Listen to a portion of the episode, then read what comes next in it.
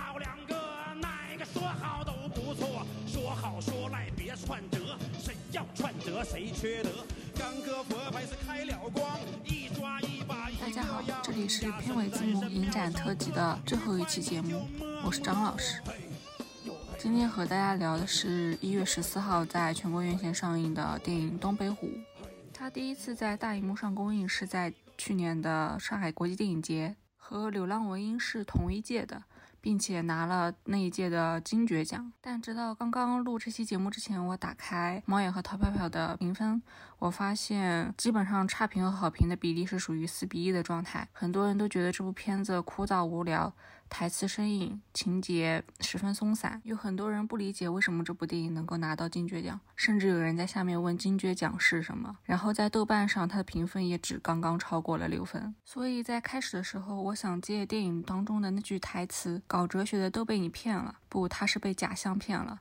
来聊一聊一部电影的预告片，或者是一部电影在短视频网站上的推广，甚至是一部电影的主演名单，会对一部电影它的评分产生怎样的影响？这部电影在出来的时候就和东北的标签捆绑在了一起，加之现在是春节档的一个阶段，很多人去电影院看这部电影，可能就是奔着看一部喜剧片，或者是看一部喜剧贺岁电影这样子的初衷去看的。再加上主演名单当中的玛丽，大部分观众其实不了解玛丽她最近几年演技转型的方向大概是什么样子的，对她的印象还是停留在春节联欢晚会上面的小品。或者是开心麻花系列的电影女主角这样子的印象。更加拔高观众期待值的是，在抖音推广的上面，也不知道是就是电影的宣传方的有意为之，还是什么，就是它的抖音推广重点，以及它那个三十秒的预告片的宣传的重点是在玛丽抓小三的狗血剧情上面，诸如此类的操作都会拔高观众对这部电影的期待值。但是导演其实他本来的意思并不是这样子的。或者说，这部电影的气质和这部电影想表达的主题，并不是一个完全的情景喜剧样子的东西，也不是一个春节或者是春晚当中热热闹闹的小品或者是相声这样子的一个形式。所以说，观众看完这部电影之后的落差其实很大的，而这种落差就会导致很多观众给这部电影怒打差评、怒打一星的情况。但是我们其实可以理解导演或者是这部电影的宣传方，他选取这样子的宣传方向做推广，他的目的其实是想要抓住下沉市场，抓住非影迷群体的那些普通观众能够买票进电影院观看这部电影，然后在票房上能有一些好的成绩。但是现在的情况就是，由于疫情的反复，很多电影院都关了，甚至我之所以推了那么久才录这期节目的原因，就是我看电影之前。需要提供四十八小时的核酸证明才能进影院，而且就算是看过那一版正式预告的观众或者是影迷，在进入电影院之后看过正片之后，也会觉得预告极精华。我们可以分析一下它的预告片，我们发现它里面有两个戏剧冲突，一个是为狗报仇，一个是老乡追债。再加上最后它有一个有点意思的字幕，就会让观众觉得这是一部情节节奏特别紧凑的喜剧电影。但正片当中我们看出来，角色的性格和电影的主题以及影片的气质，决定了这部电影其实是反情节的，也是反戏剧的。我看到好多影评人和观众拿这部电影与《白日焰火》与《暴雪将至》或者是《大象席地而坐》来比较。那我们从商业片的角度，或者是剧情片的角度来比较它和《白日焰火》《暴雪将至》的不同，那就是这部电影它其实是反戏剧化的、反情节的。因为我们发现，在影片当中，张宇饰演的这个角色最后并没有给他的狗报仇。而张志勇饰演的马千里也并没有从房地产商那边讨到一个说法，甚至是被揍了。这些角色的状态是一个不断下坠的过程，可以说整部电影的基调都是非常丧的。但是和真正的文艺片，或者是和观众不断提及的大象席地而坐相比，它的丧并没有一丧到底。它最后的基调，或者是导演最终想呈现出来的整体的氛围是上扬的，是积极向上的。关于这一点，我下面会重点讲一下。但总的来说，它和商业片和剧情片是不一样的，而它和《大象席地而坐》这样子的文艺电影也是不同的。它并没有将普通观众记忆当中的东北元素，或者是东北的那些下岗潮啊，或者是厂区文化和剧情和角色行动联系的那么紧密。它展现的是一种东北人的状态，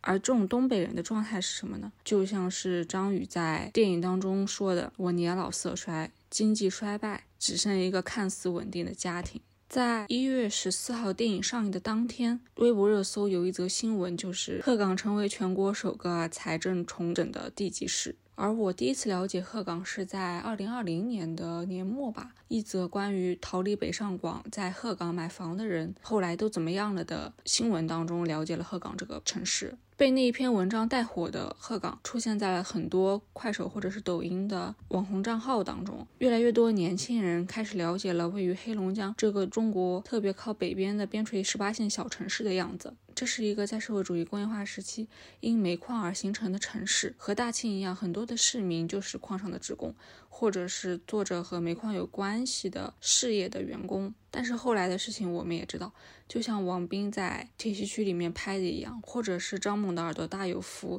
这样子电影所展现出来的下岗潮一样，我们知道这些矿上的工人已经发不起工资，曾经繁荣的厂区迅速衰落，而鹤岗的繁荣就和东北的整个工业园区的凋敝一样，经济迅速衰落了下来。我们可以在电影当中看到很多废弃的厂房、低矮的红砖房、简陋的五六层高的工人小区，他们和高高的烟囱被导演放置在同一个画面当中。而这样子的画面出现在导演的前几部作品当中，也出现在很多描绘东北地域特色的电影当中。我曾经在看过郑执和双雪涛的小说之后，去北方小住过一段时间。无论是西北还是东北，我发现北方的人的性格特点当中有一个很鲜明的特点，那就是他们很知道自己所处在的一个时代是怎样的时代，他们也很明确的知道他们当地的政府是一个什么样子的政府，他们也十分的清楚，改革开放之后，随着经济形态的转型，曾经的重工业城市和现在的很多东北想走。却不能走，或者是舍不得走的居民一样，他们的节奏和他们的时间仿佛凝固在了东北那个漫长、仿佛一眼望不到尽头的寒冷的冬天一样。而导演耿军在这部电影当中，就是用东北虎来隐喻这样子的一个状态。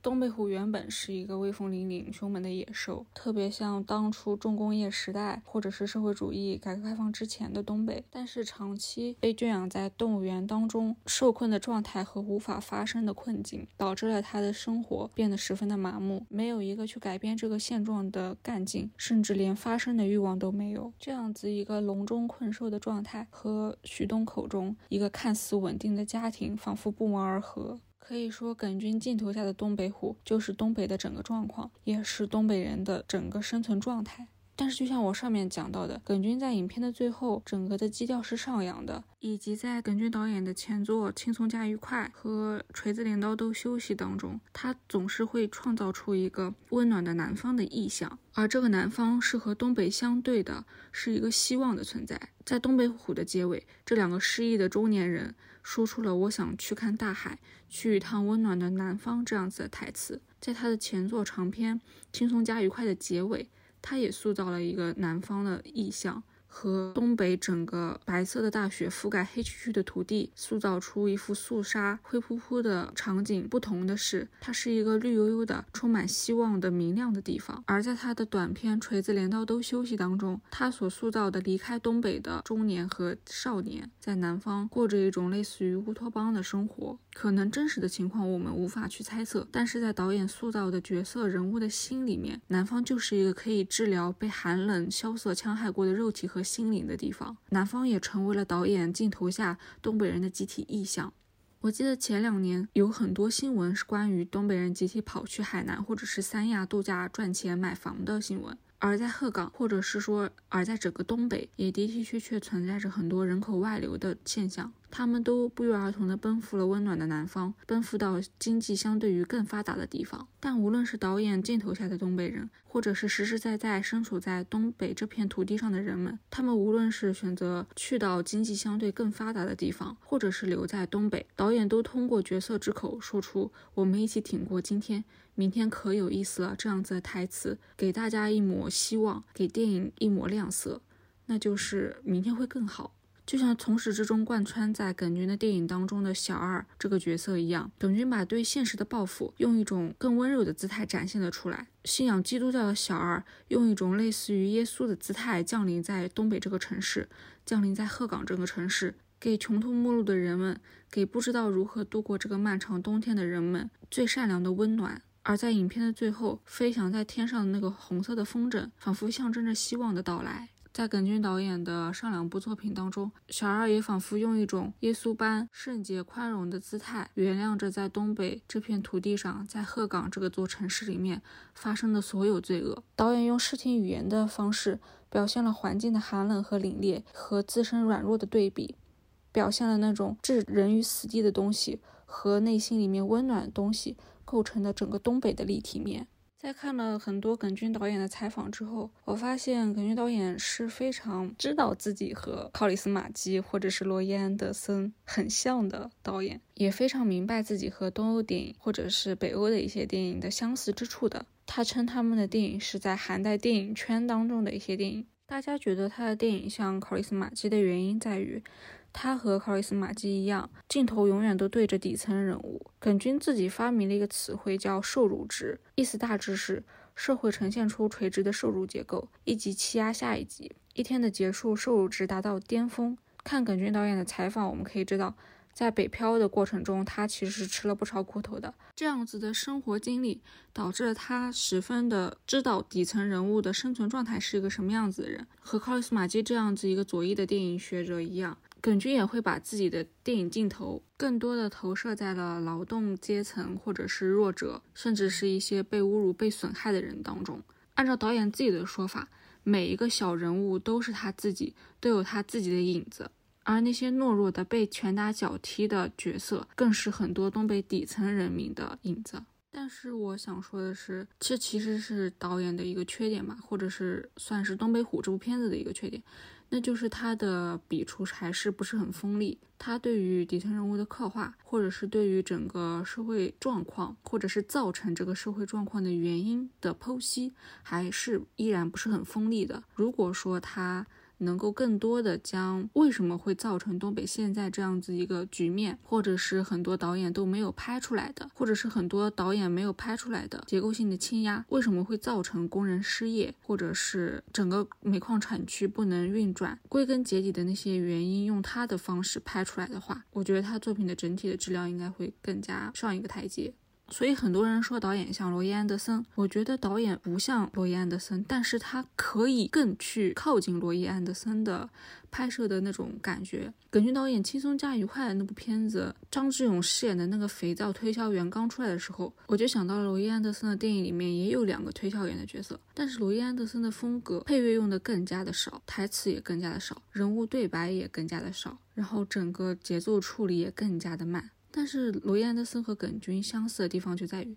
他们拍东西真的是都不求速度，只求质量。罗伊·安德森会为了一个好一点的画面等很久的时间，也会拍上很长的时间。耿军拍东西的速度也不快，如果他觉得今天的状态不好，他明天就可以继续拍，他一场戏可以拍好几十条。而他的电影的节奏和他整体拍摄的速度也非常的相似，也是那种不疾不徐、慢慢的节奏。而张宇在采访当中也说过，在他进组之前，耿军就和他说：“我这个人比较笨，拍东西比较慢。”张宇给他的回答是：“我这个人也不太聪明。”但是当他进组之后，他就发现他们的确是花了很多的时间去琢磨台词语言的节奏，字与字之间的停顿、空隙。由此可以看出，耿军其实也是一个类似于现场型的导演。当时在轻松加愉快的采访当中，耿军就透露，他拍的一场吃带鱼的戏，他拍了三天，足足拍了有一百多条。这就是我之前讲到的，耿军的电影不能用传统喜剧的宣传套路来剪他的预告片和做他的宣传词，因为他和开心麻花或者是我们传统所知道的那些贺岁档的喜剧比起来，他拍的并不纯粹是喜剧，他的幽默也是相对小众的、相对慢节奏的幽默。耿军在《东北虎》中有一句这样子的台词，我印象非常深。他说：“他的愤怒可能是真的，也可能是技巧。”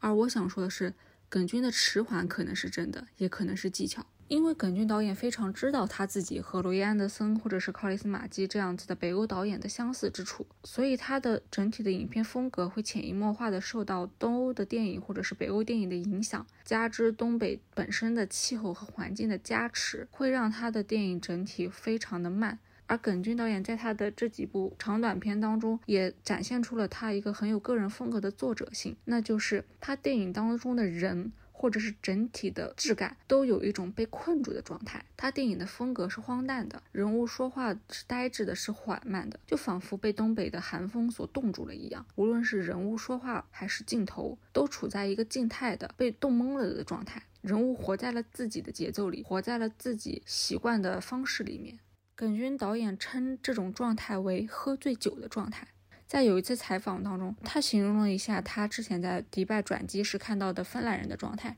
那是一个清晨，人没有太醒，酒也没有太醒，两种没有太醒的呆滞感，导致人像集体梦游一样，像一群沙丁鱼从你的眼前经过。他所塑造出来的这种在冬天人物的状态，就是一种。缩着的，不喝酒的时候，他们是沉默的，而沉默也不是在思考。这种状态和电影当中的人物说话迟缓，甚至是说话之前都要思考、停顿几秒钟的状态是非常符合的。可以说，耿军导演在安排自己的角色行为和话语的动机之前。是严格按照自己电影的整体气质来出发的，也是和整个东北的环境相辅相成的。但是造成这种被困住的感觉的原因，不仅仅是东北寒冷的风，也可能是因为酒。耿军在接受《城市画报》的采访当中被问到，他觉得耿军导演所呈现的电影是酒后的世界。是缓慢温和的。耿军导演联系了他之前对于受乳汁这个定义的表达。他说，当酒喝起来之后，那些受乳汁就会被甩到脑后。当你喝完酒从饭馆或家里出来，和世界的关系缓和了，然后就感觉好像也没有那么糟，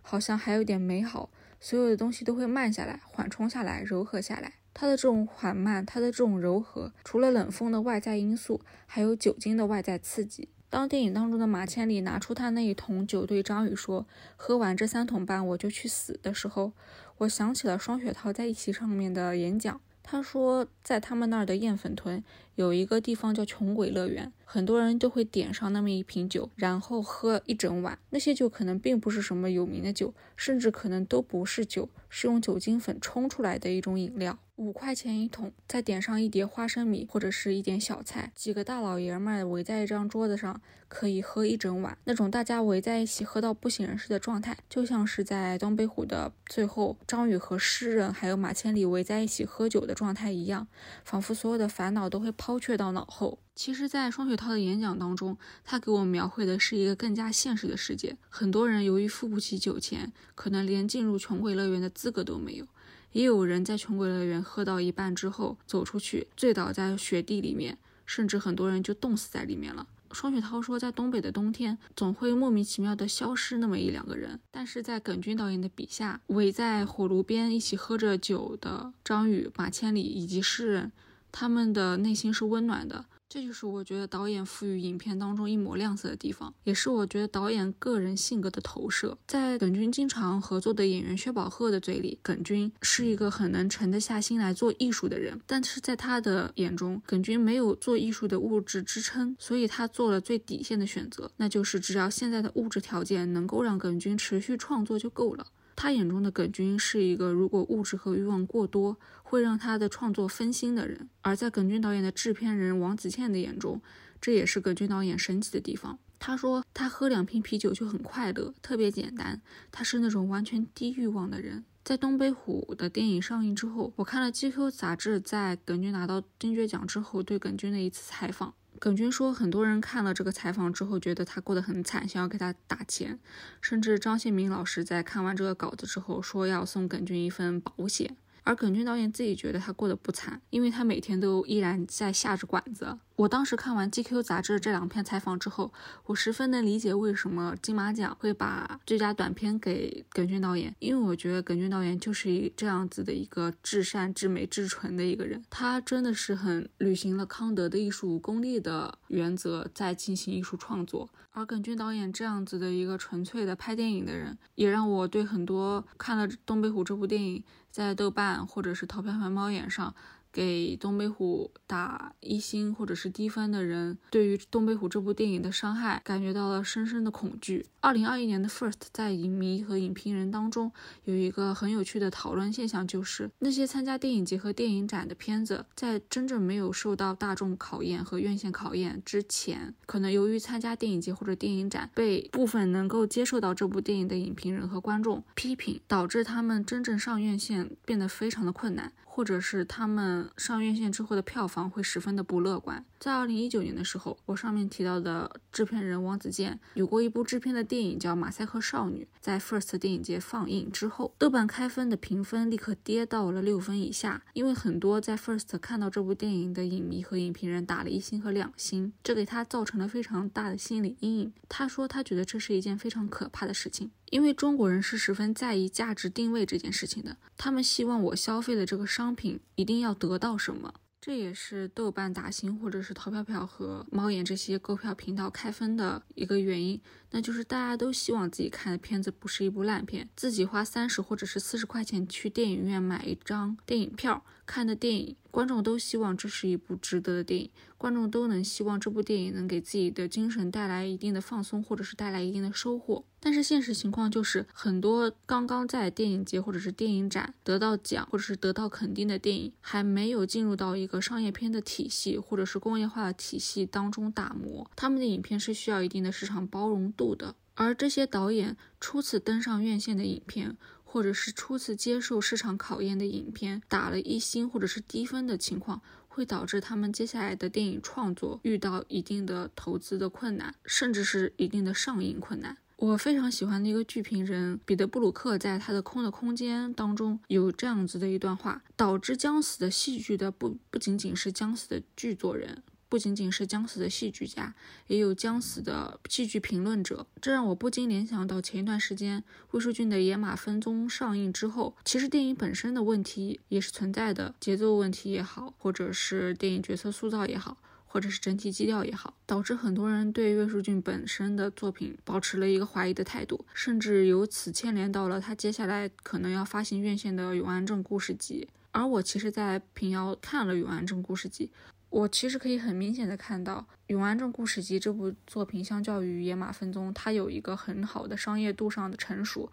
也很好的考虑了大众的接受度。但是就是由于《野马分鬃》首先投入到了市场，接受了整个大众群体的考验，导致了它的口碑的下滑。《永安镇故事集》可能在宣发环节上面。就会遇到一个困难。我已经看到很多人由于《野马分鬃》的评分不佳，导致对《永安镇故事集》的怀疑态度。那就像彼得·布鲁克形容的将死的剧评人一样，其实很多影评人或者是呃影迷朋友给这些院线新人打影评的时候，需要考虑的是，其实我们这样子的舆论口碑发酵出来，会决定一部电影的生死，或者是一部导演他接下来电影的生死。有些时候，我们需要对这样子一个初导商业片，或者是还没有完全熟悉电影工业化，甚至是没有掌握电影工业化资源的导演一点点宽容。而耿军导演对于差评的态度，让我觉得这个导演更加可爱了。他说：“来看片的都是朋友，朋友骂你两句咋的？那不应该的吗？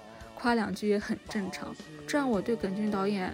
也充满了信心。在东北虎面临这样一个疫情回潮、疫情管控收缩的一个状态、票房遇冷的一个前提情况下，我相信他依然可以保持一个良好的心态去迎击这样子的一个困局。我也相信，以他对艺术创作的这种至纯至真的初心。他接下来的电影创作依然会保持一个他能力范围之内最好的水平。也希望很多普通的非影迷群体的观众能给这样子的一个电影行业的新人一个机会，因为三四十块钱的电影票，其实在现在这个经济条件的情况下，已经不算是什么，就是两杯奶茶的事情。但是这对于一个电影创作者来说，可能是一个很好的鼓励，也是对整个电影行业一个很大的。